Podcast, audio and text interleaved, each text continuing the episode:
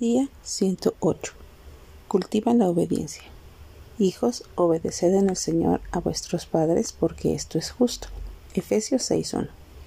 Qué triste es ver a niños gritándoles a sus padres, diciéndoles que ya no los aman, que los odian, solo por no comprarles un juguete o porque no los dejan jugar con el teléfono o con el iPad.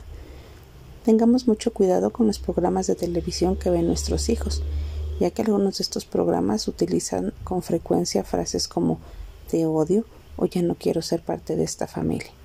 Es necesario que te sientes con ellos y que los guíes a desarrollar disciplinas de buena conducta y obediencia, diciéndoles que no deben usar estas frases, pero explicándoles la razón verdadera que encontramos en la palabra de Dios.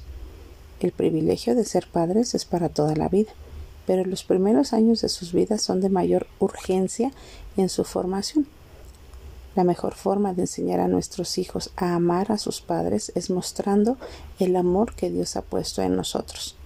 Todo lo lograremos cuando invertimos tiempo en nuestros hijos orando y amando, visitando y expresándoles nuestro amor.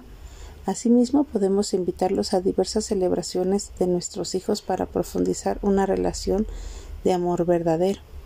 ¿Quieres disfrutar de más tiempo de vida aquí en la tierra? Cumplamos con el mandamiento de honrar y obedecer a nuestros padres, ya que está acompañado de la promesa de Dios de concedernos una larga vida.